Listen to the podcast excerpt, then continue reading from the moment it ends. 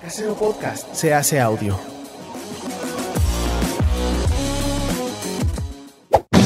¡Chavos, banda! Este programa es patrocinado por ustedes mismos. Si quieren apoyar nuestro proyecto, lo pueden hacer por medio de Patreon en patreon.com diagonal herejes el podcast.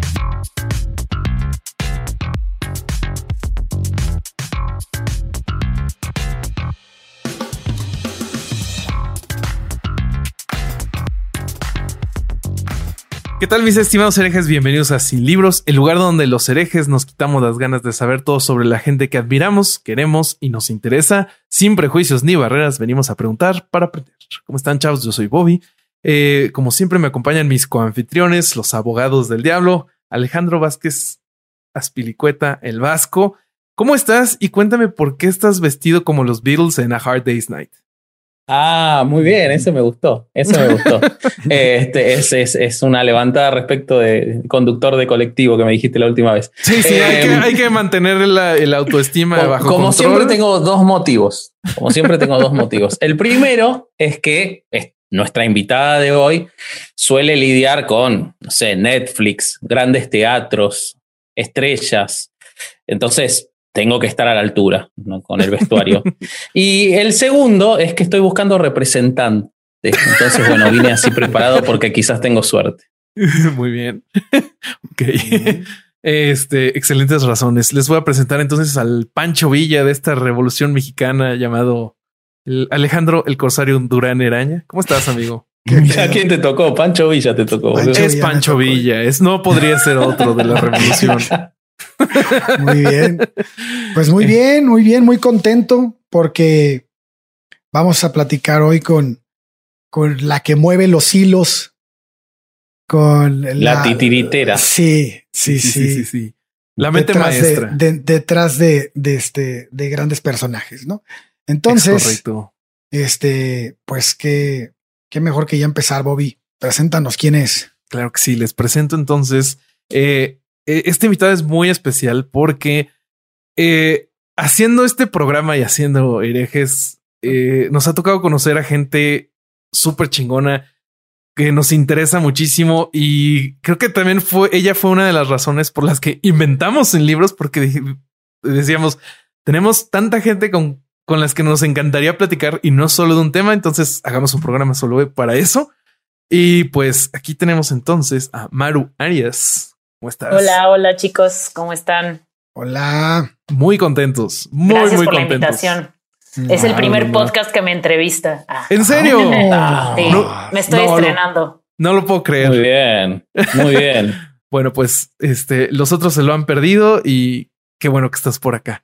Acá este... tienen chavos banda. Al primero que vino es al nuestro. Ahí está para todo, para sí, todo ese Super tachi, super todos. tachi. Y todos me conocen. Ustedes son los únicos que no me conocen en, en, en vivo. Ah, bueno. Pero ustedes son quizás los que por me eso, valoran. Ah. Quizás por eso te invitamos. Quizás Exacto. ahí está el tema. Habría Soy que más verlo interesante a distancia, dices. no nos gritaste, nada, no nos trataste mal, entonces por eso to todavía tenemos. No les hice mi cara de no me interesa que le hago a todo el mundo. de así, dime más. Yo, yo, quiero ver esa cara algún día. Este tendré que inventar alguna propuesta que no te interese para, para verla. A la segunda pregunta que hagas, Bobby, va a pasar. La vamos a poner todos. Así de no, no, no voy a contestar. Bueno, porque ¿qué les parece si empezamos por algo que sí le interese contestar? Eh, va, va, va. Maru, nos, nos encantaría saber eh, más de tu trayectoria. O sea, tú estás en esto del show business. Eh, desde nuestro punto de vista, consideramos que eres una persona muy exitosa, eh, alguien que nos inspira, pero pues, nos gustaría saber más de esta trayectoria. ¿Qué nos puedes contar? Ay, qué bonito. de mi trayectoria en el showbiz, ¿quieren saber? O sea, eh, en la vida en general. En, en, la, vida, en general. Nací que, un día. Me gustaría saber cómo llegaste también. Eh, ok. Bueno, pues mi primer trabajo como en esta onda del, pues sí, de, del cine, la producción, ese rollo. Mi primer, primer trabajo, no pagado, pero igual trabajo, eh, fue colaborar en la producción de un festival de música internacional en mi ciudad. Soy uh -huh. de Puebla. Eh, Y entonces, bueno, eso fue lo primero que hice y con el bagaje de, de la producción de ese festival, que no es una cosa enorme, pero teníamos una asistencia como de 800 personas, más o menos. Con ese bagaje me, me entrevistaron para trabajar en una productora de contenido eh, que se llamaba Headroom en la Ciudad de México, que, bueno, tenía la suerte yo de tener un amigo que era editor y trabajaba en esa productora. Ya. Este, y ellos estaban buscando un asistente de producción y me entrevistaron, les caí chido y ya entré. Me fui a vivir a la Ciudad de México porque pues ellos estaban allá y trabajé en esa productora como ocho meses y fue como a partir de ese trabajo que conocí a la mayoría de la, de la gente del stand-up. Ah, mira. incluido Vallarta. Entonces sí, bueno, ese es como el inicio de, de todo, ah, de lo que nos trae a, a este lugar. Ah. Muy bien. Pero sí, bueno, en esa productora hice un par de proyectos, conocí como mucha gente. Eh, al final no me fue tan bien porque me corrieron. Uy. ¿Por qué? ¿A quién le pusiste la cara de no me interesa? Me corrieron por cosas que yo creo que no vamos a poder decir en este podcast. Ah, Está Ok. bien, no se las nada. no preguntan. Nada, luego le preguntan a Vallarta. No, pues básicamente era yo como asistente de un productor y el productor, digamos que nunca, nunca fui santo de su devoción. ok. Uf. Claro. Este, nada, fue una cosa muy horrible, me la pasé muy mal. Qué feo. este, con esa persona específicamente y no era una empresa muy grande, pertenecía a una empresa mucho, muy grande, pero esa empresa específicamente era chiquita, éramos como siete personas. Eh, en general, según yo, me llevaba bien con todo el mundo y luego cuando me corrieron me di cuenta que la mayoría hablaban medio mal de mí. Este, Qué mal. Suele y pasar. era yo la única mujer, además de la contadora, es decir, la única claro. mujer en el medio real de la producción. Sí, sí, sí, sí. En la parte Oye, No, el resto artística. de- todos. Pero eh, era una productora audiovisual o Sí, qué- sí, sí. Ellos Ah, le o sea- hacían el contenido a, a mucho del contenido a Comedy Central. Mm. Este, sí, ah, de ahí es que vos conocías a los, a los, este, a la gente del stand. Así es. Sí, pues cómo- empecé. Bueno, una de las cosas que hice fue Drunk History, una de las eh, Ah, temporadas de. Drunk Sí, History. Y una eh, otra cosa que hice fue la temporada de stand-up de ese año, que fue 2017. Ok. Mm. 2017, creo. Y- Y este, eh, yo lo por lo que, o sea, también supongo que, que ha de haber estado rudo. De las veces que yo he estado en producciones, mm, yo he estado como foto fija, pero luego el ambiente es rudo, ¿no? De eso de tenerle que decir señora al productor, ay, no mames, chinga tu madre", al director, chinga tu madre, no mames. Se me hace bastante tóxico. Bueno, depende un poco, ¿eh? O sea, digo, obviamente sí, se le dice señor a la gente como de cargos altos. sí. Yo la verdad nunca lo he sentido, eso específicamente nunca lo he sentido muy mal. O sea, como que a veces lo hago como de puro, bueno, a Vallarta le digo igual jefe ¿Señor? o señora, no, es cierto, le digo Manix, pero sí le digo, sí lo tengo guardado como jefe, ¿no? Porque ustedes dicen que yo soy la mano que mueve los hilos, pero no es cierto. Soy un soy un mero peón. Ah. Yo le digo a Carlos que soy un malabarista de la vida. Ese es, ese es a lo Sí, que eso me es- dedico. eso es tu- Ahora, ahora cambia todo y hazlo así, Maru. Soy un malabarista. Eso es lo que hago todo el tiempo, todo el día, todos los días de mi vida me la paso malabareando cosas. Eso todavía es más difícil, Maru. Escúchame, justo relacionado con eso, eh, bueno, no, lo, no sé si lo dijimos hasta ahora, pero Maru, evidentemente, por lo que está diciendo, es la manager de, de Carlos Vallarta, en- entre otras cosas. Eh, y yo lo que te quiero preguntar, y justo estabas entrando en ese tema, así que me parece interesante. Dijiste que conociste a muchos estandaperos, eh, hablamos seguido con Carlos o hablamos y sabemos que probablemente no entra para él esta pregunta, pero me imagino que para muchos otros sí. Y yo te veo a vos de las veces que charlamos y no veo eh, que, que sea una persona que gustes mucho de lidiar con egos gigantescos, que debe haber muchos en ese ambiente. ¿Cómo manejas, cómo se manejan esos egos eh, que hay en el ambiente artístico? ¿Cómo, cómo se lidia Uf. con eso? Bueno, uno pensaría que yo pienso que la mayoría de la gente piensa que los artistas son los que tienen el ego gigante, pero a veces los productores, no Uy, los directores, o sea, en el cine y así, como que a veces la gente de la jerarquía alta que no sale en la pantalla, sí son como los más difíciles, me parece. ¿no? eh, pues, o sea, en realidad yo soy como bien, bien polite. Me gusta pensar que en mi trabajo, al menos, soy como muy buena onda, trato de llevarla bien con todo el mundo, pero sí soy como de bajo perfil, o sea, trato como de no pelearme con la gente y por eso a veces con, con, con Carlos me cuesta mucho trabajo cuando tengo alguna persona muy eh, intransigente o Ah. ajá, inflada o como, pues, que hay mucho y aunque lo platico con mucha gente y siempre me dicen, estás un poco obsesionada con el género. Yo digo, no, sí, es porque soy mujer, pasa mucho porque soy mujer, que como que la gente no cree que sepa lo que estoy haciendo. Entonces siempre como que me quieren... eh, y digo, hay muchas veces que sí no sé lo que estoy haciendo, ¿no? Porque te no hay muchas, no es habitual. Eh, esa iba a ser otra de mis preguntas. ¿No es habitual que tu trabajo lo hagan mujeres en el, en el ambiente en el que estás?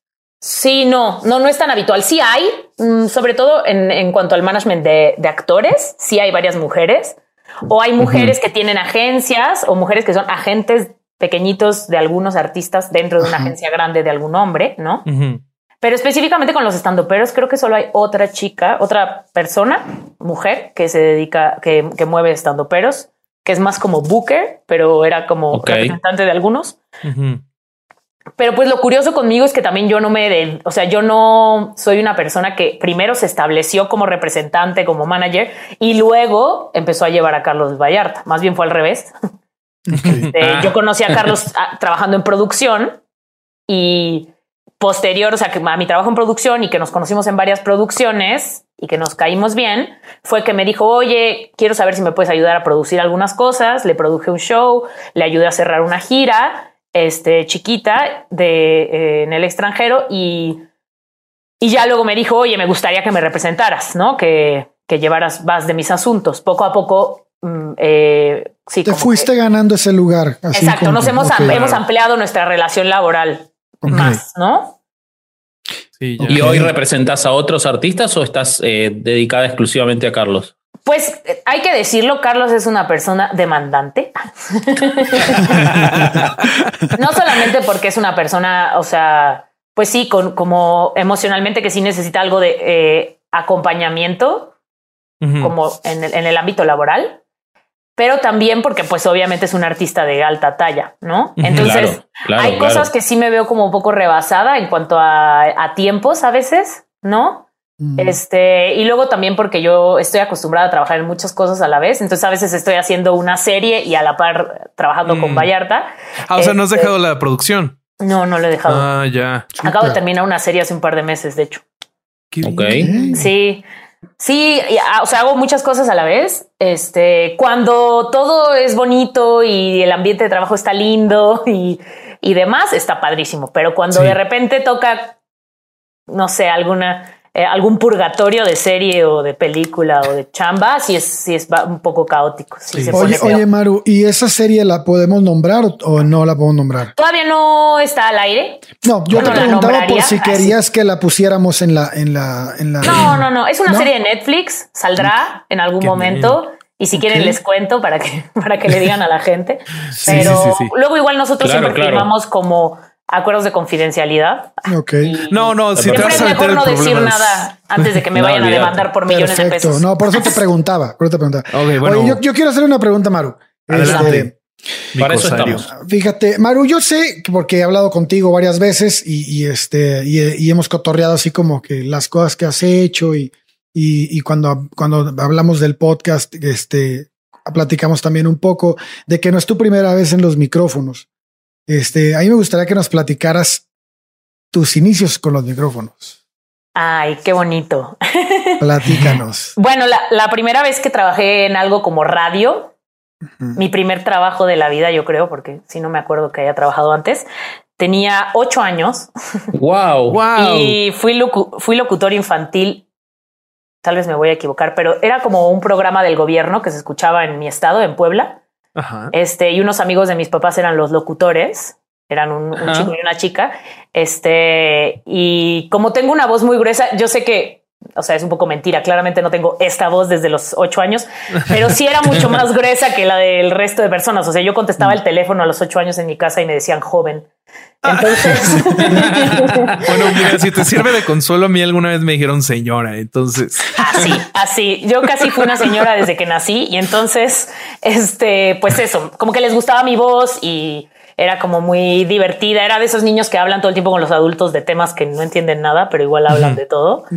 Claro. Este, entonces me invitaron a ser locutora infantil de ese programa y, y nada, pues tengo por ahí grabados los programas que mis Qué papás nos bueno. guardaron y fui como un año locutora de ese, de ese Es programa. un chorro, güey. Sí. Y luego, bueno, luego también como que estuve, en algún momento me entrevistaban en, en la radio para el tema del festival, ¿no? Mm. Nos turnábamos mi amiga, la directora y yo, que era la productora, para ir a las entrevistas. Este, en la universidad me fui de servicio social y hacer mi tesis a una radio comunitaria en la Sierra de Veracruz. Ah, y, y ahí pues también estuve todo un año trabajando en la radio comunitaria, que además de cualquier cosa que tuvieras que ir a hacer, que en mi caso era ir a hacer un documental, además tenías que ser como locutor voluntario, ¿no? Entonces ahí, ahí estuve de locutora eh, recibiendo catorrazos de la gente que te regaña todo el tiempo porque te equivocas. Es muy divertido. Bueno, eh, sé- Eso, sé un ese es mi poco paso por la radio, en realidad. A- acá me pagan esos errores con burlas. Normalmente estos Ya dos. escribe a Silvia Ah. Pinal, güey. Sí, sí. Lo único que hacemos es catarsis, catarsis de cómo nos volvés locos. Eso es. A todos nos pasa. extra, A todos nos pasa. ¿y extrañas la radio? ¿Te gustaría Sí hacer me radio, encanta, hacer un ¿eh? podcast? Sí, sí me encanta. En algún momento pasó por mi mente, así como pasan muchas cosas, como escribir una rutina de stand-up y cosas así que uno nunca Ah, hace. claro. Este, en algún momento pasó por mi mente hacer un podcast y decirle a Carlos que si lo poníamos en Chavos Banda, porque hay muy pocas luego? mujeres en Chavos ¿Y Banda. Exacto. Lo sigo pensando, lo sigo pensando. Eso de chavos banda es muy literal. Es Bueno, es. Chavex. Yo digo Chavex porque yo estoy ahí. Sí, sí, Entonces, sí. Claro, o sea. Sí, es con X. Sí. Exacto, Sí, sí, pero y bueno, el Carlitos ya aplica cañón la, la onda de la E. Justo lo platicábamos en el, en el episodio del lenguaje inclusivo, que en, en el, el término Manix es, es inclusivo. Súper inclusivo. Sí, o sea, todos Manix. somos Manix aquí. Mira, el Carlitos se burla del lenguaje inclusivo, pero igual lo aplica, ¿eh? O sea, Exacto. Yo digo que esta vida es de no tomarse uno tan en serio. En Sí, sí, general. sí. Totalmente. Sí, sí, sí. Sí, a Así nosotros es. el episodio ese nos hizo cambiar mucho la, Sí. la percepción. No, no, no necesariamente para utilizarlo, pero definitivamente para comprender eh, por qué es necesario para otros utilizarlo y, y- y de ese lado cambiamos con, bueno, por lo menos yo No, llegué pues, con una perspectiva y me fui con otra en cuanto, creo que más general, más grande que del lenguaje inclusivo, porque la aplico a Ujú. otras cosas ahora, a un montón de otras cosas. Dejar de juzgar lo que en realidad a mí, ¿qué me importa? Digamos, Ujú. eh, no me cambia nada absolutamente No te por qué lo estoy nada, jugando. y eso, eso fue gracias al- al- a la investigación y al episodio de lenguaje inclusivo. Siempre lo y valoro a la mucho. doctora eso. Marrero que hizo un La trabajo doctora Marrero que que la, tremendo. la amo, pero ahora le dije que venga a hacer un episodio sobre insultos y me dijo que no es experta, que me va a buscar uno. Yo quería insultar con la doctora Marrero. Yo- sí, pero no, me dijo que va a buscarnos a alguien. Así que si estás escuchando, te comprometo a que, o a que lo repienses y aprendas insultos o a que, o a que nos busques a alguien para que hagamos ese episodio. Pues sí, sí. Creo que además, bueno, la percepción con la que yo me quedé, pues es el lado de la empatía, ¿no? Y de que si alguien te pide, oye, güey, dime ella, por favor, pues a mí no me cuesta nada, ¿no? Ella. Claro. No te vas a poner mamón. Es como, no, la RAE dice. ¿La RAE qué? ¿No? La Oye, verdad es pero algo que ni nutriendo. siquiera, ni siquiera llega ahí, porque no te ha pasado que alguien, o a mí no me ha pasado nunca que alguien me diga a mí que yo le diga a esa persona No, pero la gente se enoja hasta cuando el otro lo dice que no te está pidiendo a vos nada en realidad. Sí, sí, sí, o sea, si, si, si dice, alguien dice querides, eh, y otro que está en la conversación se enoja de eso cuando no le están pidiendo a él que lo utilice. O sea, es, es más básico Porque a la todavía. gente le mama ofenderse, güey. Sí. Ah, eso Sí. además. Y eso corregir además, y eso- juzgar, ¿no? Es como Sí, el policía interno que todos llevamos. claro. Sí, sí. Oye, Maru, este, ¿cómo? A mí platícame un poquito, bueno, platícanos a nosotros, pero platica un poquito, este, ¿cómo es? Mira, me quedé pensando, todo, todo así porque te hago esta pregunta. estaba viendo el, el Instagram de Ana Julia, que este, que probablemente la tengamos pronto con nosotros, pero estaba viendo en historias a Ana Julia y se estaba quejando de que fue a un hotel, hizo la reservación y el del hotel hizo la reservación de ella, de, este, de sus compañeros, de su compañera y su compañero. Y entonces que es, que es Patti Vaselis y, y, no, no recuerdo quién era el compañero. Pero bueno, el chiste es que ella hace las reservaciones, ella solicita, pide todo, todo, todo, todo ella firmado por ella. Y cuando mandan la, la, la, este, la encuesta para ver cómo les fue, la mandan al mail del hombre. Y, ento, y, en, y, entonces Ana Julia se enoja mucho, ¿no? Bueno, se, se, se, sí, pues se enojó porque hizo una historia de eso y dijo, ¿Y estoy, para no, no? Y dijo, ¿estoy exagerando no? o no? ¿Sí o no? Díganme. Y yo le puse, no, güey, no estás exagerando. Y este, pero a es, eso me lleva a esta pregunta. ¿Cómo te enfrentas tú a un mundo en donde, a un ambiente además que sí, sabemos, sabemos que el ambiente de entrada de la comedia es fuerte, pero además el ambiente en el que estás metido tú de este, de producción, de, de series, de este tipo de, de, de trabajo, este, sabemos que hay muchísimo, mucho más hombres que mujeres. ¿Cómo te enfrentas? Ahorita, me, ahorita nos decías, es que me, me, a veces me tratan como si yo no supiera lo que estoy haciendo. Uh -huh. Este, pero a, a, a, qué situaciones te has enfrentado que, que, que a veces te han, te han sacado, te han, te han este, sacado de tus cabales? Pues, o sea, bueno, todo el tiempo estás viviendo cosas de sexismo en general en la vida, pero uh -huh. pues es como todo, ¿no? O sea, es como la gente que tiene dos pantones abajo del blanco. Uh -huh. Ya, de ahí para abajo todo el mundo sufre cosas de racismo en algún momento. Sí.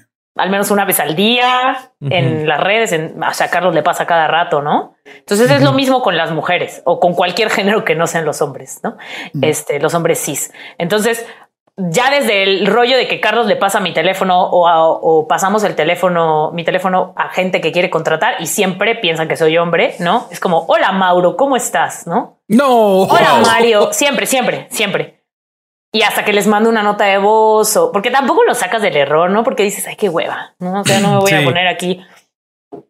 Este, hasta cosas como que te hablan por teléfono para pedirte una cotización y se tarda el güey 20, 25 minutos contándole un, contándote un chorro de cosas que no son necesarias, uh -huh. pero como que siento yo, no sé si eso le pase a los hombres, porque nunca he sido hombre, pero este, a mí me pasa un chorro que siento que todo el tiempo están como buscando demostrarme. Como flexing, ¿no? Sí, así sí, sí, completamente mira. como así como mira, mira, mira todo esto que te puedo uh -huh. mostrar. Y yo no sé si eso le pasa a los hombres, pero a mí sí siempre me pasa que los hombres son súper alzados cuando quieren algo de mí profesionalmente, ¿no? Luego también el típico que todo el mundo te tira el perro. ¿Les gusta eso o no? Porque también no, wow. no, les tienes que gustar, ¿no? O sea, no tienen que realmente querer nada contigo, solamente tienen mucho los hombres esta onda de que cuando tratan negocios o profesionalmente con una mujer, hay este como chanceo siempre y como esta onda de, de quererte tratar este, con piropos, ¿no? Queremos aclarar siempre. a ese respecto que quien, quien habló todas las veces con Maru fue Durán, ¿eh? No, no, ni Bobby ni yo. Digo, que quede claro eso no, no, relativo no, eh, a Eres es el inapropiado, Durán. Eso no, sé. Sí, digo, yo, nosotros hablamos después de varias conversaciones de Durán. Quiero, digamos, de eso. Me, me, estás poniendo en peligro de muerte. No me pasó, no me pasó con Alejandro. Tengo que aceptarlo. No me pasó con Alejandro. Pero me ha llegado no. a pasar inclusive que alguna persona, algún productor con el que estaba hablando un ratote de, no sé, este cerrado un, ya cerrado un show, ya firmado un bla bla bla. Pasa algo que me pregunta, oye, ¿se puede que haya esta banda o este evento previo a Carlos? No, no se puede porque a Carlos no le gusta eso no, como que no, siempre hace, hacemos eso, no sé qué. ¿Qué quieres que te diga? Si no me crees, puedo preguntarle de nuevo. Voy, le pregunto a Carlos, porque además hago toda esa labor, ¿no?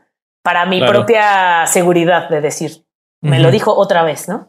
Y uh -huh. Carlos me dice, no, no, no, para nada. Bueno, oye, no, dice que no. No, pero es que no puede ser, voy a hablar con él. Y le mandan un mensaje directo, ¿no? En sus redes. Además, como muy seguros de que las redes las va a leer él y no yo. ¿no?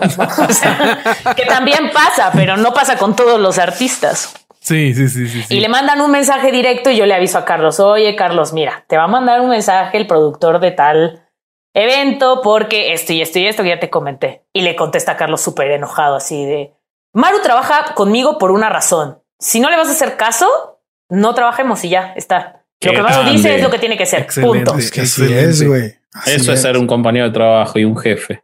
Sí, no, lo que me, eso me pasa con Carlos, pero nunca en la producción antes me había pasado. O sea, siempre te pendejean todos los jefes, siempre.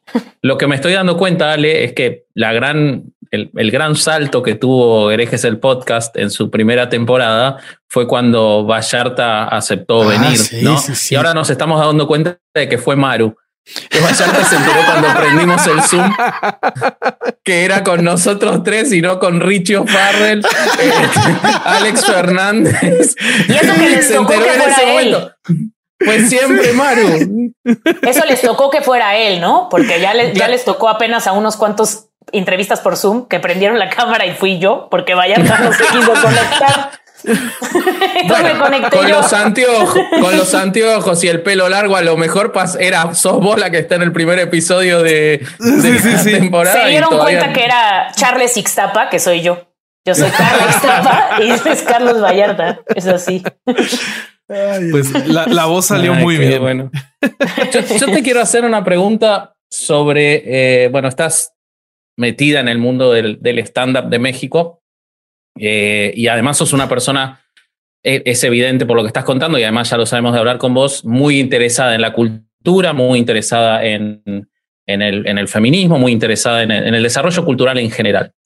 ¿Cómo ves al stand-up mexicano? Eh, sacando a Carlos, vamos a dejarlo un costado porque ya sabemos lo que es Vallarta en sus textos y todo, pero ¿cómo lo ves en general en materia de ir avanzando. Eh, no, no, no, ni siquiera lo hablo en términos eh, sociales o en términos de, de, discurso, sino en ir avanzando en, en, mejorar y en, ser más novedosa la comedia. ¿Cómo ves el, panorama del stand-up mexicano? Vasco no quiere que yo mantenga mi perfil bajo. Quiere que ahorita, después de esta, de esta entrevista, me corten la cabeza todos los stand-up. Pero ojo, ojo que preguntamos preguntamos qué podríamos cualquier preguntar. cosa. Y, sí, sí, sí, cualquier cosa, tú pregúntame que yo responda. Ah, Voy a decir, lo veo maravilloso y pasamos a la pregunta de Bobby y no hay ningún problema. Ahí es cuando va a ser la cara de, y de las no me interesa. No, es cierto. no, no, o sea, bueno, eh, yo igual que Vallarta, la verdad es que en, en muchas cosas tenemos la misma opinión, una opinión muy parecida. Hay cosas en las que diferimos. Este, hay cosas en las que ambos nos enseñamos, ¿no? Como punto de vista y, cambiamos nuestro propio punto de vista. Pero justo en el stand-up, yo soy una persona que desde muy chavita, o sea, desde, desde que inicié la universidad, más o menos, veía y consumía stand-up. Mm. Empecé, a diferencia de la mayoría de la gente, consumiendo stand-up en español. La mayoría consume stand-up en inglés, ¿no? Yo empecé. ¿Y qué mirabas? Pues empecé, lo que sucede es que seguía a una argentina que se llama Malena Pichot. Sí, claro. La seguía como en sus blogs y sus cosas, ¿no? Y luego empecé a ver algunos pedazos grabados de sus stand-up. Esos videos en YouTube, ya saben, así la cadena infernal del YouTube, me llevaban a videos de otros argentinos haciendo stand-up y luego chilenos y luego empecé a ver stand-up de España y eso, ¿no? O sea, como que ese fue el stand-up que empecé a consumir. Luego en Netflix empecé a consumir stand-up en inglés. En realidad, hasta, hasta Netflix fue que empecé a consumir stand-up en inglés.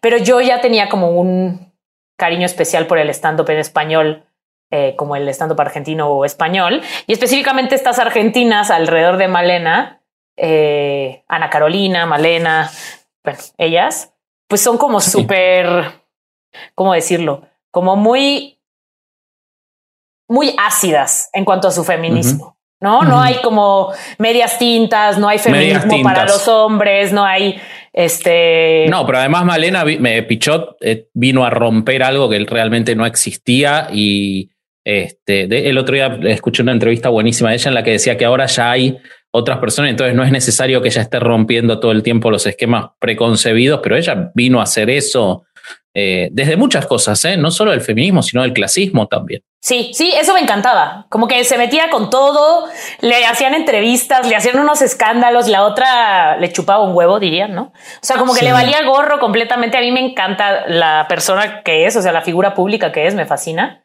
Este, entonces, cuando entré a trabajar a comedy, empecé a ver stand-up mexicano en realidad. Antes de eso no había yo visto mucho. Eh, cuando entré a trabajar a, bueno, no a comedy, pues a esta empresa que trabajaba para comedy, empecé a consumir stand-up. Solo había visto a Vallarta y me gustaba Claro. mucho, era mi favorito. Este, y había visto a Franco, obviamente, ¿no? Todos habíamos visto a Franco. Todos habíamos visto a Franco. Este, sí. Luego empecé a ver a Sofía, ¿no? Que igual Franco y Sofía, pues sí me daban risa, pero no eran para nada los temas que me interesaban como Que buscabas, personalmente, ¿no? claro. Sí. Entonces te da risa, pero no lo sigues, ¿no? Y a Richie no lo escuchabas en esos tiempos, también A fueron los no. primeros, ¿no? Sí, no, a Richie lo, lo escuché la primera vez cuando sacó el primer especial de Netflix en. Ajá. Que fue el primero, el primer La especial de verdad Netflix. es que nunca me enganchó. Ni Richie, ni, ni Sosa. Tengo que decir que también no soy una persona así de risa tan fácil, la neta. O sea, no es. Sino, o sea, me gusta mucho el stand-up, pero sí soy bien especial. Igual me pasa con los podcasts, por ejemplo. No escucho ningún podcast que sea como de tonterri- tontería tras tontería, tras tontería, tras chiste, tras chiste. No, no, no puedo con eso. O sea, yo escucho. Por eso no escucha herejes, muchachos. Ahí se, se queda claro. Sí, Ahí lo he es donde escuchado. estamos fallando. No, sí lo he escuchado, sí lo he escuchado. Justo escucho podcast más de este estilo, ¿no? Por eso, como Status Culo, ¿no? Con, con Vallarta, Buenísimo. Herejes, este, me gusta mucho el viaje de Alexis, este, Ah, está muy bueno. ese tipo de podcasts Ok. Me gustan, como más de conversación, me gu- o sea, de mis favoritos, no sé si lo conocen, Estética Unisex. Ah, sí, yo sí lo conozco. No, o sea, no- ese podcast es una, una joya. O sea, la sí, neta. sí lo conozco. Es una que súper, súper joya. Es una joya, en verdad. Porque además, justo hablan de muchos temas de feminismo, pero como súper, o sea, documentado. ¿sabes? O sea, todo lo que dicen, hay como mucha documentación, hay mucha teoría. Entonces, como que muchas cosas que hay- a veces la gente, si uno lo dice, es como, nah, tú ni sabes nada, pero a ellos no les puedes decir nada porque están muy documentados. Entonces, con todo eso, o sea, me es muy difícil a mí algunos de los eh, stand-ups en México puedo reírme, puedo decir, ah, sí, está chistoso, está cagado, Está cagado. ¿no? tal me gusta o tal tiene buen ritmo, así. Pero en cuanto a temática, eh, sobre todo en un principio era difícil, porque la verdad es que también incluso el stand-up de, de las mujeres no me llamaba tanto. O sea, no me, no me sentía tan identificada con, la, con los temas y eso, ¿no? Claro. Pero siento yo que ahora como que han cambiado muchas cosas. O sea, sí hay varias personas que ahora escucho la tema- las temáticas que manejan. Sobre todo tengo un problema, quizás es como mi talón de Aquiles, que yo soy de esas personas que considera que el arte tiene que tener causa siempre. ¿no? O sea, para mí el arte así sin, sin responsabilidad social no, no me acaba de enganchar. ¿No? Ok. Ok. Entonces el stand-up, las- los stand-uperos como Carlos que tratan temas que les parecen importantes, son los que me gustan. Y los stand-uperos que nada más están contando las anécdotas, pues no me parecen malos, obviamente, me parece que son buenos profesionales, pero no me enganchan en realidad. Creo que yo comparto Sí, esa día- opinión también. Sí, sí, a mí me pasa un Sí. poco lo mismo. Eh, a mí me gusta mucho el humor negro, entonces también quienes hacen humor También. negro, porque yo siento que también te están Sí, hablando de la vida sí, desde otro sí, lado. sí. Este, pero el otro día escuché que Carlos decía en una entrevista que para él eh, el stand-up era eh, decirle algo a la gente y ponerle un remate de un chiste. Y eso creo que es lo, lo que está, lo que al final hace avanzar, ¿no? El discurso, porque el stand-up, mi percepción es que el stand-up es discurso, eh, un discurso sarcástico, gracioso, pero es discurso y que necesita, requiere que el autor avance en ese discurso, ¿no? Si no, son, son chistes nada más. Exacto. Este, Pero sí hay algunos, eh, o sea, también hay que entender que han pasado un año y cacho de pandemia. No es que haya yo visto mucho del material actual que traen muchos estandoperos, pero de la Sí, gente que he podido ver, o sea, pon tu Coco, yo creo que Coco sería el único que en realidad no tiene como mucho mensaje de nada, pero que no puedo parar de reírme cuando lo veo. Porque se- o es sea, como, es- es como no sé, dadaísta, es- ¿no? En sí. un punto. es una cosa que, o sea, no sé, entras en un loop interminable de risa que acá está cañón. Este, pero por ejemplo, Mar- Marcela Lecuona, Mi Ramírez, todas las chicas que hacen estando perras, porque claro, feminista, ¿no? Este, eh. Quique Vázquez es uno de mis favoritos también. Ay, ¿No? no lo conozco. Ok. ¿Aquí No, qué? Sí, es yo- muy bueno. yo- Sí, es muy Quique bueno. Vázquez muy a bueno. mí me, me parte, la verdad. Este, súper chido. Grecia Castillo, me gusta mucho. No sé, sí, serían como los más, quizás los más eh, que ahora me viene a la mente porque pues no estoy muy empapada en general. Pero entonces, optimistamente, optimísticamente, sí ves un avance en cuanto a la generación sí, de. Sí, siento que sí. Un poco replicando lo que dijo Malena respecto de Argentina, de que ya hay otra gente, vos ves que hay una, una construcción que va para ese lado.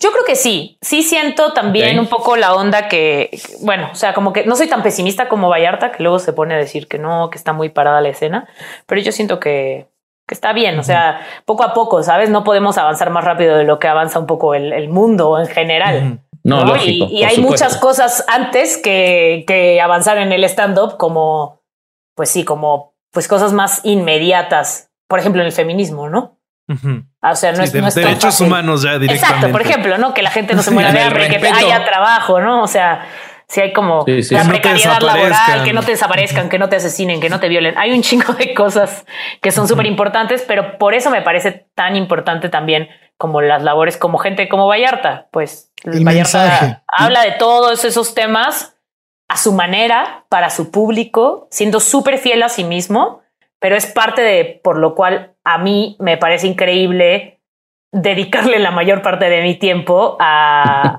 a, a hacer como crecer su carrera, ¿no? Sí, algo que, que tú le ves que tiene una causa noble. Sí, si no fuera así, no lo podría hacer, la verdad. Como que si no, si yo no creyera en, en su mensaje, en parte, ¿no? Sí. O en lo que él representa también y lo que él y, y la coherencia que él tiene, no podría, la verdad. Sí, Que, sí, que sí. fíjate que es en parte mu- mucho tiene que ver eso que estás diciendo con cuando nosotros nos aproximamos a él, porque exactamente vimos eso, ¿no? En su comedia y en- este, pero qué padre que, que, que sean esas las cosas por las que te encuentras ahí, ¿no? Que vaya, no importa quién sea, pero que el, que el- hay, exista un propósito y que ese propósito sea loable. Se me hace buenísimo. Me Sí, gusta sí, mucho. Sí.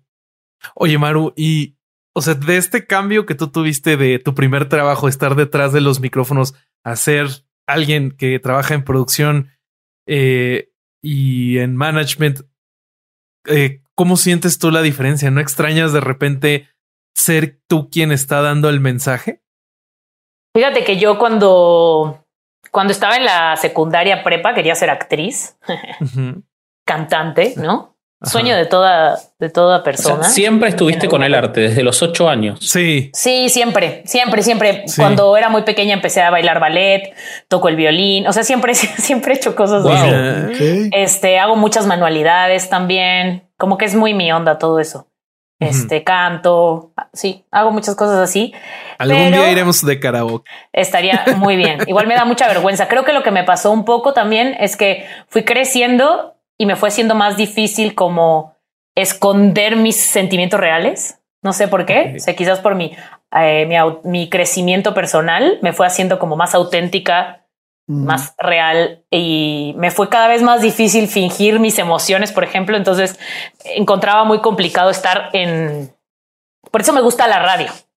Cosa que con el podcast no Mm. sucede porque ahora todo el mundo me está viendo la cara. Ah, Te tapamos, te tapamos. Sí, exacto, ponemos, te, ponemos unos an- te ponemos los anteojos de Vallarta y, y, este, y saliste así está. Bueno, pero siempre puedes hacer un podcast de solo audio. Claro, claro, no, por eso siempre me ha gustado mucho la radio, la verdad, porque como Sí. que digo, me pongo súper roja, nadie se entera de que estoy súper nerviosa, este, pero sí, como que cada vez me fue siendo más difícil eh, el nervio y no sé, o sea, como que hay un, hay un placer especial en la producción de cosas, que es esta onda de, primero, construyes algo con partes que no necesariamente ves las partes solas y no sabes lo que va a terminar al final. Eso Sí. sucede con cualquier tipo de producción, sucede Sí, cuando sí, haces edición, por ejemplo, ¿no? Que tienes un chorro de material y al final de repente vas viendo como la luz y se va haciendo como un, una cosa increíble. Y existe una satisfacción muy especial para mí en la producción, en escuchar a las personas después de que se la pasaron súper bien en un show o en un concierto o cuando vieron una serie increíble, en escuchar a las personas decir, güey, no, esa serie está increíble, no manches esa canción, güey, el show estuvo padrísimo y que ellos no sepan que yo tengo algo que ver en esa felicidad que están sintiendo, como que no sé si es como una onda de ahí como medio godlike, pero no sé, como que me hace muy feliz saber que Sí. contribuyen a esa felicidad, aun cuando ellos no sepan que soy yo. quién está Sí. contribuyendo. Me gusta eso. Es que creo que si tú estás con, con ese cierto grado de anonimato, eh, tienes la oportunidad de escuchar las reacciones más genuinas de la gente, ¿no? Cuando tú eres el que está en el escenario, o sea, yo creo que la gente que va y le dice a Carlos, oye, tu, tu show estuvo increíble, no es la misma, no es el mismo mensaje al que le dicen ellos a su hermano, a su mamá, a su hermana saliendo del show. Y eso debe tener cierto encanto. Sí, eso es cierto. Inclusive, aunque sea yo representante de Carlos y aunque la gente de repente lo sepa, ¿no? Y me diga, ay, tú eres la representante. La manera en la que ellos se expresan conmigo no es la misma en la que se van a expresar con el, Claro. con el famoso, ¿no? Con Sí, el artista. claro. Entonces, que no sé, siento que igual los directores, los productores sienten algo parecido también, ¿no? Porque Sí. cuánta gente en realidad sabe quién es o cómo se ve el director de algo que, que le gustó. Bien poquita. Sí, no, tiene, muy poquito. tiene que ser. Quentin Tarantino, ¿no? Exacto, Casi. o tienes que ser muy fan, ¿no? Y decir, ah, no manches, es ese güey que se ve completamente normal y lo confunde todo el mundo en la calle. Sí, sí, sí. Pero sí, justo sí, sí. eso, siento, sí, justo esa onda genuina de la gente es súper padre, así ver cómo se les sale la emoción es algo que me gusta un buen. Sí, sí, no, y, y, pues está padre que justo es algo que pues le- les trae una alegría al- a su día o a su semana y que además pues tú sabes que se están yendo con un mensaje con el que estás 100% de acuerdo.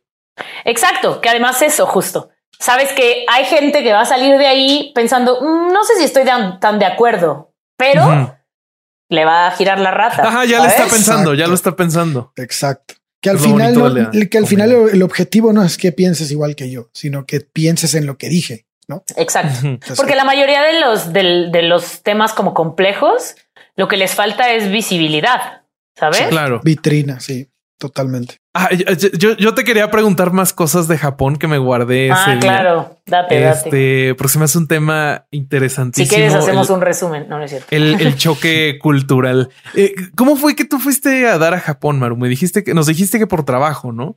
No, bueno, empecé, o sea, a ver, eh, cuando yo estaba en la prepa, estaba como de moda en, en mi ciudad un intercambio cultural juvenil, porque era Puebla era una de las ciudades más fuertes del intercambio de Rotary. No sé si conocen esa asociación. Entonces, sí, mis papás estaban en esa cosa. era una asociación, o sea, de Puebla solamente anual se iban 90 niños de Ujú. intercambio, 90 chavos eh, a diferentes partes del mundo. Entonces sí era como muy sonado y aplicaban 300, ¿no? Entonces yo tenía varios amigos que sus hermanos mayores habían ido y eso, y yo quise aplicar.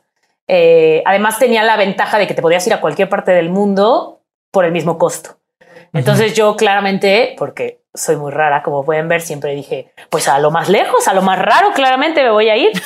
¿No? ¿A dónde puedo ir ahorita así en esta madre que no voy a ir de otra manera? Y entonces Claro. dije, Asia, Claro. Asia, ¿no? Eh, elegí Japón porque me dijeron, elige Japón, que es el más fácil, el más eh, cómodo, es el que está más padre el intercambio. O sea, me dijeron las personas del intercambio. Y dije, ok, porque para mí todos eran lo mismo. Ajá. Porque a diferencia de mucha gente que ama Japón, yo nunca vi anime previo a irme a Sí. vivir a Ah, Japón. mira. Entonces, Sí, sí, pues nada, o sea, como que me pareció interesante. Dije, ah, sí, Asia, genial, vamos hasta allá, está bien lejos. Este, y me fui, bueno, me gané, me gané la plaza porque hay que ganarse la plaza que uno quiere. Hice mis exámenes y todo, me gané la plaza y me fui a Japón a los 16. ¿Y, y cuál fue tu primera impresión? Este fue acierto o no te latió? ¿Cuál fue tu primera impresión? Pues, o sea, es un carrusel de emociones el intercambio, pero Ajá. Llegué a Japón. Este me recogió mi primera familia, digamos el papá y la hermana, y ya la hermana hablaba inglés súper bien. Entonces, ay, ¿cómo estás? No sé qué. Al día siguiente, bueno, al día siguiente empecé a ver como todos los letreros y todo, y, y era una onda en la que todo está en japonés, todo el mundo te habla en japonés. No hay nada que sea en inglés, porque yo viví en Kioto. Que ahora hay muchos extranjeros, pero en esa época había muy poquitos. Este, y te cansas un buen. Kioto O sea, es la antigua capital, ¿no? Así es. Y te cansas un buen. O sea, es como tanto estímulo de algo que no entiendes y tu cerebro está como acostumbrado a entender todo. Sí. Y entonces te cansas muchísimo.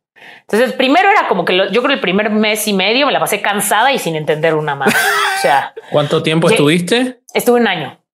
Wow. Entonces, mi primer mes y cacho estaba en esa familia y en las noches llegaban mis hermanos que estaban terminando la prepa. Los dos hablaban inglés súper bien y hablaba con ellos. Todo lo que había querido hablar en el día y no había podido hablar porque nadie me entendía, ¿no? Luego empecé a ir a la escuela. Este, en la escuela era el bicho raro, por supuesto. Nadie hablaba inglés. Me tenían en tres clases de inglés para que las japonesas vieran cómo se hablaba inglés. Entonces el maestro y yo hablábamos todo el tiempo y nadie más entendía. Era una cosa muy chistosa. Y las japonesas, porque el primer día tuvieron a bien presentarme a todo el mundo, así de, ah, ella es Maru, no sé qué. Pues en los pasillos, en la calle, en las estaciones de tren cercanas a la escuela, en todos lados me gritaban, Maru, Maru. Yo me volvía loca, claramente, porque todas se veían iguales, todas se llamaban igual. Este, a veces era como, yo soy Yukiko, yo soy Yumiko, yo soy Kinako, yo sé, y yo decía, ¿quién es cuál? O sea, todos se llaman igual o parecido. Bueno, esos fueron mis primeros meses, mucha confusión. Sí, seguramente. Después de mucha confusión, de repente eh, ya hay como mucho hartazgo, ¿no? Es como estoy confundido, no entiendo nada. Ya me da, me da hueva esto. Sí. Y luego te empiezan a chocar todos, ¿no? Es como son horribles, me chocan. O sea, como que ya estás tan harto que odias la cultura, odias al país, odias a todo el mundo. Este Te urge llega un llega un momento que es exacto. Llega un momento que es resignación. Ya dices así como de mira, no voy a aprender una mierda, solo tengo que sobrevivir.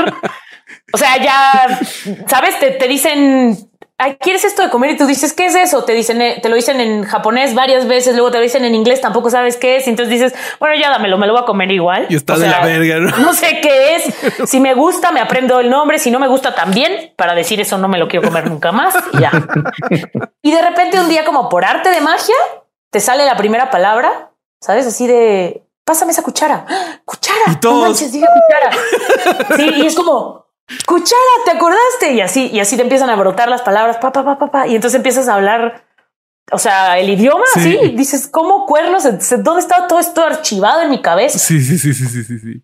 Entonces yo ya le quería mostrar a todo el mundo y entonces quedaba con la eh, a tomarme el café con la mamá de la primera familia y con el otro, no sé qué, ya quería que todo el mundo viera como si hablaba, como no era inútil, porque me sentía súper inútil de que no podía aprender. Igual le dije a mis papás así en una de esas llamadas en esa época que no había, bueno, había Skype, ¿no? Le dije así de, son conscientes de que no voy a aprender nada, ¿no? O sea, no les importa si llego sin saber japonés, ¿verdad? Mis papás, no, no pasa nada. Ah, bueno, entonces me relajo, me relajo porque no va, no va a suceder. Y ya como que empecé a hablar japonés y me empecé como a desenvolver. Igual sigue el hartazgo, ¿no? Igual es como, ah, me cagan todos. Y cuando cumples como los seis meses o así, de repente el tiempo empieza a pasar súper rápido, te empiezas a adaptar cabrón, te empiezan a gustar un chingo de cosas. Ya, o sea, existe una como situación Matrix en tu cabeza en la que es como se, o sea, como que este mundo en el que estoy es el que existe y ese mundo en el que existía yo antes igual y ya ni existe en realidad, ¿no? Se, se, se descodificó la Matrix Ajá. de ese lado y será que mi familia existe en realidad. Entonces así yo, o sea, vivía sola en mi trip mental Sí, sí, sí. en Japón. Buenas drogas. A partir de los exacto. seis meses te dan, te dan las drogas buenas. Los primeros seis meses no. Es que ya las puedes pedir, ¿no? Ah, A partir ok. de- Era, era un problema de idioma. Era un Era un problema de idioma. Sí. Este, y ya, pues ya, o sea, a partir de los seis meses todo empieza a pasar súper rápido y ya te sientes súper adaptado. Y cuando te vas a ir, es, o sea, se te rompe el corazón terriblemente. Claro. Ya, claro. Terriblemente, sí. Ya Y después de volviste ahí a México sí. a hacer el bicho raro en la escuela de Puebla. Exacto, volví a México. Cuando me fui a Japón, todo el mundo decía, ¿a Japón? ¿Para qué te vas a Japón? ¿De qué te va a servir hablar japonés? Nadie habla japonés solo en Japón. ¿Sabes? Así como era como nadie le interesaba ese pedo. Y cuando regresé, acabé la prepa, entré a la uni, seguía estudiando japonés y un par de años después me ofrecieron un trabajo en la universidad para llevarme grupos de, de estudios a Japón. Ah, qué bien. Wow. Así fue que empecé a ir a Japón de nuevo. Ajá. Anualmente iba por dos meses y llevaba un grupo de, de estudio. Entonces el japonés no se oxidó. No se oxidó, siguió muy bien, seguí manteniendo mis relaciones y entonces este pon tú tenía la relación con un par de amigos que eran novios cuando yo vivía allá y cuando llegué ya tenían un hijo Ah, y así como que he visto crecer familia Ajá. y es una sensación bien loca la de saber que tienes un niño de siete años al otro lado del mundo que, que te dice tía, ¿sabes? Que sabe que existe tu país porque tú existes, algo así es es muy bonito. La verdad es que sí es un país que quiero mucho. Ya, ya, ya. Y seguí Sí. yendo. Pues la última vez que fui fue 2019. Ay, tiene bien poquito. Tiene Fue la primera Bueno, vez que no fui. fue, no fue nadie a ningún lado, así Exacto. que eso está- Todo bien. La última vez que fui fue 2019 porque fue la, fue la primera vez que pude ir como ya con mi dinero, no por trabajo. Ah, Este, y fui porque se casó una de mis hermanas. Mi hermana, la que me fue a recoger al aeropuerto y que hablaba inglés conmigo al principio de mi viaje. sí, Ella se casó y la fui a ver. Qué bonito. Ay, qué bueno. Oye, eso es, es una amistad de verdad. Ir a Japón por la boda de alguien. Pues sí, la verdad es que Te está, te está tirando avisan indirectas, con. Vasco. Ah, no era indirecta. ¿A qué boda tienes que ir, Vasco? A la de él. A la pero mía. Ay, no está tan lejos. Bueno, sí está No, igual si ya le dije que voy a ir. Sí, ya no, no, pero no era ir. indirecta. Nada más está. Siendo Sí, Bobby, ¿cuánto? yo voy a ir. Yo voy a ir y él no se va a acordar que yo voy a estar en México y él no se va a acordar que no me avisó que cambió de fecha o algo así, conociéndolo. Y- O que no me puso en la lista de invitados. ¿Con cuánto tiempo te invitó a su boda? ¿Cómo, cómo? No, con mucho. ¿De anticipación? Eh, Con, con- con la suficiente para que vaya. Sí, sí. No, sí. no de como compromiso. nueve, nueve sí, meses. sí. No, como diez meses. Ahí está. Sí, sí, Se sí. puede, se logra, se logra. Se, se logra. Eh, sí, ya bueno, está, ya estamos dependemos del. COVID. Tiene, que dar un brinco de muerte, pero pues, lo va a lograr. Sí. Se puede. Ah, bueno. Sí, ¿Por qué tengo brinco de un muerte? avión que, Ah, porque odio odia los aviones. Ah. Mm. Yo no te puedo, Tengo o sea, pánico, que no te, no te puedo pánico, aconsejar pánico. nada. No te puedo aconsejar nada con eso porque yo he estado en aviones desde que tengo memoria, entonces nunca voy a entenderlo. Mm. Son una Ah, cosa yo muy también. maravillosa para mí. Yo también, Sí. eh, pero Entonces- les tengo miedo igual. Porque mientras más viajo, más miedo le tengo. Más, fa- más, pro- más probable es que el próximo se caiga. Pero no es sobre mí la entrevista. Si volvamos a Maru, por favor. Se muere el avión, no pero es que tomó 200. Pues sí, uno se No. tiene que caer. No hablemos de mi certeza. Bueno, nunca No se me ha caído un avión. Nunca se me ha Todavía. caído un avión todavía. Mire, eso debería Siempre. de preocupar Digamos más a. Vasco porque entonces Maru tomó de los aviones seguros que le tocaban a Vasco. Exactamente. Mientras menos se le caen a Pero bueno. Más probable es que se me caigan a mí. Totalmente. Pero nunca tomé un avión a Argentina. Entonces ahí no debería de preocuparte porque no te he robado ningún avión seguro en realidad. tenés que venir. Tenés que venir alguna Tengo vez que y ir, que no se que te ir. caiga el avión. Sí, sí. De preferencia, ¿no? Ya si se me cae, Ven. pues ya. Tráelo a Carlos, ya que estás. Pues la, o sea, la última vez que fue a Argentina no fue conmigo, pero yo le ayudé a, a cerrar esos shows Ah, mira. Argentina. Pues ahí está la, la meta de que vuelva a ir Carlos, que vayas A con ver, él a ver si se logra. y Vasco, eso- eso sería genial. Vasco les hace un asado. Lleva Hassen también. Sí, totalmente. Voy a llevar a totalmente. Sí, sí, sí, te- sí, sí. Te- te- sí, también. Te quiero hacer una pregunta, este, porque hoy, hoy estaba viendo el, no sé si lo vieron, el documental sobre Robin Williams. No lo he visto. Está Ah, yo no lo el he de HBO. visto, güey. Es increíble, Lo voy a increíble. ver, Eh, lo voy a ver. Y si te gusta la comedia, mucho más, porque va a toda la personalidad de un comediante. ¿En Y dónde entonces está? mi HBO dice. El- Eh, este, HBO. hay dos. Este que yo vi es de HBO, es del 2018. Ujú. La directora es una mujer que ahora se me fue el nombre, excelente, muy bien hecho, buenos testimonios, está muy bueno. Buen material de archivo de él, incluso hablando de su enfermedad. Eh, ahora después te paso, te paso el nombre. Pero lo que mostraban en el documental es que era un comediante, eh, Robin Williams, cuando se prendían las cámaras. No podía parar. O sea, se prendían las cámaras y el tipo no podía parar de tener que ser gracioso y era realmente brillante y muy gracioso. Pero se apagaban las cámaras y era un tipo cabizbajo, seco, mm, amable, agradable, pero tímido, eh, no buscaba ser gracioso y había testimonios de otros comediantes que contaban que era más común de lo que se piensa eso. En tu experiencia, Comedy Central y todo eso, eh, ¿pasa o es un mito que los comediantes realmente no son gente que, que sea tan graciosa salvo cuando hacen su trabajo? Pasa todo el tiempo, yo diría, en Mira. realidad. Eh, sí hay comediantes que son chistosos, que son chistosos abajo del escenario, sí los hay, no, no son, son bichos raros, la verdad, no son tantos. Este, hay otros que son muy arrogantes abajo del escenario, es decir, que se nota a leguas como el miedo a ser quien son, ¿no? Ok. Y no solo con comediantes, pasa con los actores también, ¿no? O sea, porque también convivo con algunos actores. Pero sí, sí hay personas con mucha depresión, con mucha tristeza o con simplemente mucha ansiedad. Casi no, ¿no? Es nuestra, la enfermedad de nuestra época en realidad. Sí. Sí. totalmente. Sí, yo creo que justo, eh, bueno, y esto es una cosa que a mí me parece muy importante de mi trabajo, y que he tripeado como últimamente y, y, sobre todo la he aprendido mucho pues este acompañando a Carlos. O sea, Carlos es una persona que es brillante, ¿no? No solo por el gran comediante que es, o sea, como persona en su pensamiento, es, es, una persona brillante, como persona es una persona súper amorosa, genial, como la respuesta sí. que les comenté que hizo a este productor. Me ha defendido una cantidad de veces enorme en mi trabajo. Muchísimas veces me ha dicho, Manix, me doy cuenta de cómo te tratan eh, las personas como, este, como que no estuvieras haciendo bien tu trabajo o no supieras hacer tu trabajo y me doy cuenta que es porque eres mujer. Él es una persona que se da cuenta de esas cosas, uh -huh. ¿sabes? Pero... Uh -huh es una persona que tiene muchas dudas a veces sobre su desempeño, sobre este, si lo que vendrá en el futuro, que se siente un fracaso, no es algo que sea eh, un... No, es no algo lo ha que dicho, sea, lo ha dicho abiertamente. Exacto, lo, lo ha dicho, ha subido Sí. conversaciones, Sí, claro. Algunas de esas conmigo, en donde me pone, Manix, soy un fracaso. Este, no, es como una cosa sabida, que Carlos es de esa manera, mucha gente ha de pensar que es falso, pero eso es a veces es completamente real, ¿no? Muchas veces me escribe que si estoy enojada con él, nada más por porque sí, o sea, no es como no, porque me voy a enojar contigo, eres genial, o sea, no me puedo enojar contigo, ¿no?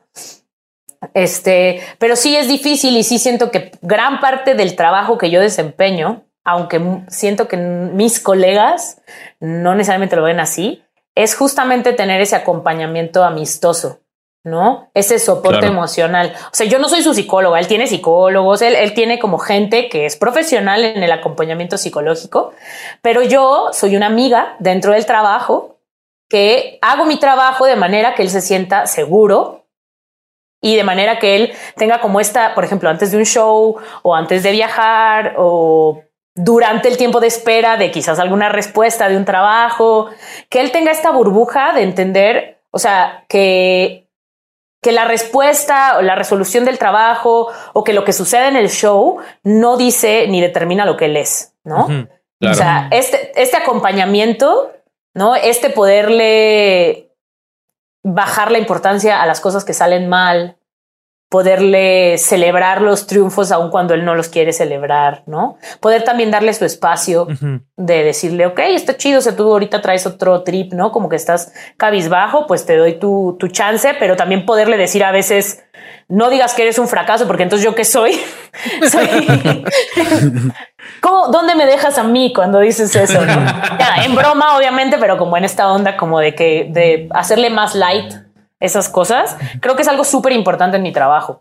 Y es una de las razones por las cuales me la tomo muy en serio y muy leve para decir, ay, voy a representar a otras personas. Claro. Porque no es un trabajo emocionalmente fácil en realidad. Sí. Fí- Fíjate que eso que estás diciendo está, es bien interesante y yo he escuchado a Carlos decirlo varias veces y también escuché en una entrevista que hizo hace poquito, que salió hace poquito, este, que dijo cómo influyó en él el comentario que hizo Luis C.K., ¿no? Cuando, cuando habló con él y cuando le dijo quién era y, qué era para él, ¿no? Ahora, no voy a hablar de Carlos porque el podcast no es de Carlos, no, no, no, no es el tema, pero aquí hay una cosa que me llama mucho la con lo que estás diciendo. Tú estás diciendo, yo estoy atrás cubriendo esa parte, ¿no?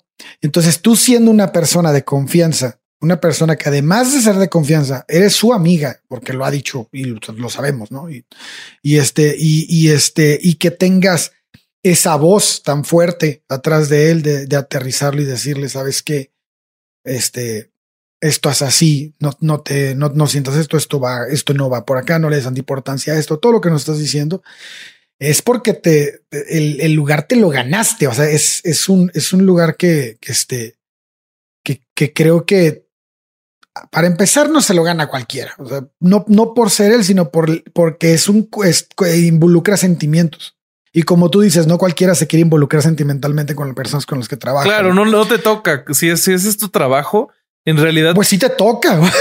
sí te toca en este caso, porque, porque creo que si no lo hubiera hecho, si no, si no estuviera en ese, en ese trip, entonces probablemente no, no, no, a lo, a lo que voy es que este cualquier otro manager podría decir, ay, pues se la está pasando mal, pues no es mi chamba. O sea, por eso es Maru. Ajá, exactamente. exactamente. Por eso, a eso me refería con que no le tocaba. Sí. Bueno, y por eso Justo. muchos comediantes, si tienen también esas mismas eh, ambivalencias en la vida, terminan haciendo cualquier cosa, ¿no? Porque no tienen el acompañamiento adecuado, que es un poquito lo que mostraban en este documental. Aparece Billy Crystal y Billy Crystal dice, yo fui su amigo, todo el mundo le pedía algo y yo fui su amigo y estuve, y el tipo muestra imágenes, imágenes, imágenes, imágenes de Billy Crystal, a veces hasta dejando de lado su carrera por estar al lado de Robin Williams, porque realmente no estaba nadie. Y, este, y, y, que los comediantes tienen, mi, mi pregunta era con, ya medio sabiendo la respuesta, de hecho lo hemos charlado nosotros alguna vez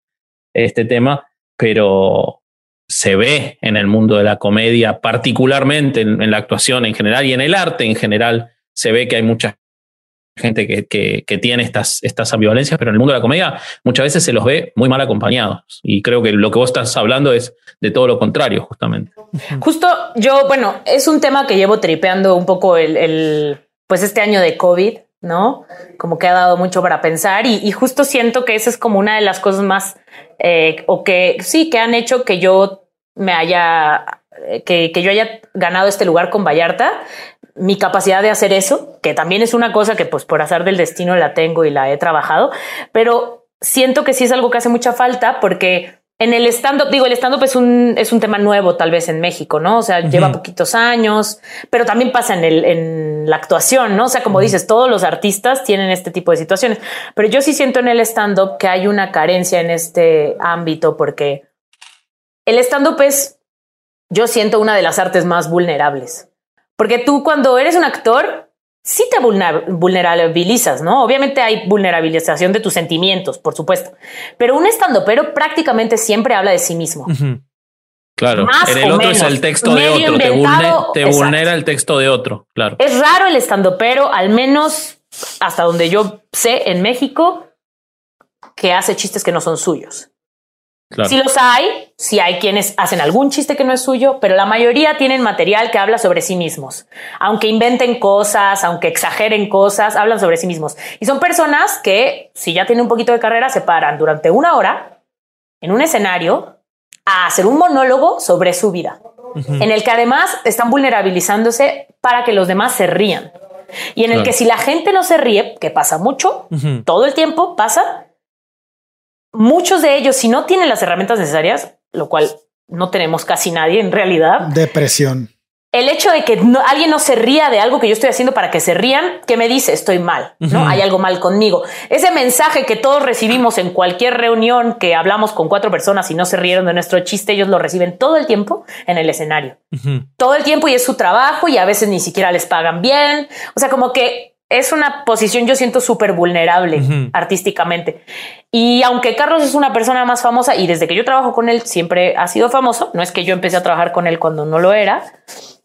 Este, a pesar de eso, me doy cuenta lo mucho que le afectan estas cosas, no lo mucho que le afecta cuando hay comentarios en Internet, cuando alguien no se ríe, cuando un, un set, por ejemplo, no funciona de la manera que él está acostumbrado porque es un público nuevo, un lugar nuevo, lo que sea me doy cuenta cómo le afecta a él y pues conociendo a los demás, los que son mis amigos o mis cuates, me doy cuenta cómo les afecta a todos, ¿no? Claro. Y sí siento que como todo showbiz, o sea, en todo el showbiz hay como mucho esta onda de pensar que son productos y que es trabajo y que es chamba y que es lana. Y no es cierto, es arte. Es arte y son personas. Entonces, yo soy una persona súper empática que obviamente con todo esto que hablábamos de que me encantaría estar en el escenario, pero me da una vergüenza tremenda pararme en un escenario y decir cualquier cosa y que nadie se ría. Este, o cantar algo y se me salga un gallo, ¿no? Como que soy muy mala para esas cosas. Prefiero trabajar atrás en donde puedo resolver mis errores antes de que la gente los vea, ¿no? Claro. Este, como que me valoro mucho que haya gente que se atreve a hacer eso y me dan ganas de que a las personas con las que yo trabaje, pues mi trabajo vaya en pro de ayudarles a que les sea lo menos, eh, no sé, que, que se vulnerabilicen lo menos posible, ¿no? Que se paren, hagan su show, como que vivan su arte, pero que nada de lo demás los haga sentir débiles o les afecte a la hora de, prepararse para hacer eso, ¿no? Entonces, eso es lo que me pasa con Carlos, que siento que ese acompañamiento es algo bien importante como amiga, pero hay veces que le doy consejos como amiga, pero hay veces que le digo, te lo estoy diciendo como tu productora, ¿no? O sea, te lo estoy diciendo como tu representante, pero como su representante le, le, digo que es un gran artista y que considero que va a llegar muy alto, porque pues lo creo, ¿sabes? Profesionalmente. Entonces, por eso no tengo todavía ningún otro representado, porque no me gustaría tomar a alguien para buquearle cosas y ganar dinero sin tener esa misma calidad humana. ¿no? O- Y ese mismo profesionalismo del acompañamiento, de que esa persona esté bien y haga su trabajo sintiendo que hay alguien atrás apoyándole, ¿no? Claro. Ok. Eh, Está bien. Wow. Oigan, vamos a tener que cerrar ahorita la plática que es para el público en general y vamos a seguir un ratito más exclusivo para Patreon. Nada más antes de que nos vayamos, yo tenía pendiente un saludo a Vicky Hinojosa, un abrazo. Eh, ¿Algo más ustedes que quieran comentar antes de pasar a Patreon? No, vengan a Patreon, que lo mejor de la charla va a venir ahora. Sí, lo prometo. Y, y- y Maru, no sé si quieras promocionar Ah, este, en tu- algún canal, alguna tu, tu, tu empresa. No sé. No, sigan a Carlos Vallarta y vayan Sigan a Carlos su- Vallarta. a- a sus shows de stand-up. ¿Cuál, es, cuál, ¿Cuál va a ser el próximo de, de Carlos? Esto va a estar saliendo en Querétaro. el ah, Querétaro, 16. cierto. Entonces va a estar en Querétaro pasado mañana. El 18. Si se ponen 18. si, el 18, entonces si se ponen vivos, pueden ver a nuestro Manix, al Tatuani. Sí, el 18 estamos en Querétaro, ya que, o sea, es sold out. Nos quedan boletos ahí súper, este... El de Alejandro pequeño- Durán y el Algunos boletos espero. quedan bien poquitos, bien poquitos. Yo me voy a meter ahí tras bambalinas. No, bueno, mi paga, carne asada también paga, la cabrón. espero, eh, Ah, Alejandro ese, ese Durán. es un hecho. Ese es un hecho. ya tengo hasta apartada la palapa. Ok. Me parece muy bien. Bueno, sí quiero hacer un, hacer un, ¿cómo se llama? Mención. Ajá, por favor. Este. Bueno, ya harán ustedes la mención a, a Hassen de, de los diseños cuando salgan los diseños de Sí. Aguante. Hasen. Sí, sí, sí. Aguante Hassen, ya compartirán sus redes sociales de diseño. ¿Cuándo viene nuestro merchandising? Ya, lo Ya, quiero ver. ya. lo Hoy, quiero hoy ver. voy a tener aquí en mi casa al señor productor del merchandising para, Eso. o sea, para Eso. hacerle manita de puerco Eso. y que ya, que ya me haga mis playeras de, Sí, sí, sí. de ejemplo para que las vean. Pero les quiero, quiero promocionar, traigo una playera de una amiga, voy a mostrarles un poquito. Por favor. No sé si la alcanzan a leer, es una playera con un poema. Ok. Sí. Sí, bueno. Sí, me es- siento como viejito amiga- haciendo esto, pero Es, es una amiga que es poeta. Ajá. Este poema no es suyo, pero tiene un proyecto que se llama La Hoja, Ajá. Poesía Viva. Ok. Este, con ella hacía el festival. Ella es un poco la culpable de que Ah, yo me dedique a esto. Órale. Ana Jimena Sánchez es una poeta mexicana que eh, promueve la autopublicación. Entonces ella tiene cinco libros de poesía autopublicados, Wow. todos increíbles. O sea, es una crack. Si quieres, pásanos Eh, los links y los ponemos en sí, la les paso descripción. los links y vende playeras con poesía. Este, Padrísimo. esta es parte de una, de una selección de, poes- de poemas que tiene, que son 10 poemas y son de diferentes poetas de, de, de varias partes del mundo. Y esta es la, la página 1, como pueden ver. Ay, Entonces yo, lindo. yo tengo la playera que es la página 1, pero puedes comprar las 10 páginas o una cada una suelta. Ah, qué padre, qué buena idea. Bueno, Poesía van a estar aquí abajo en el link, en los Muy links. bien. Muy bien. Este, Excelente. Bueno, Perfecto. si no queda nada más por el momento, vamos a pasar con Patreon y logramos otra vez sacar un programa sin libros. Ahí va. Perfecto.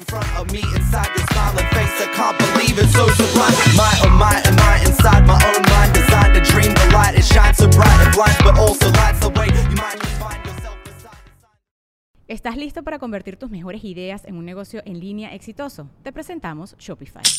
Tal vez no lo sabías, pero nuestro podcast More Than Mamis es un negocio y lo empezamos por supuesto para desahogarnos y hablar sobre la maternidad, no para convertirnos en expertas de ventas y del e-commerce. Así que sí, necesitábamos ayuda para vender nuestro merch y poner en marcha nuestra tienda. ¿Y cómo suena con Shopify?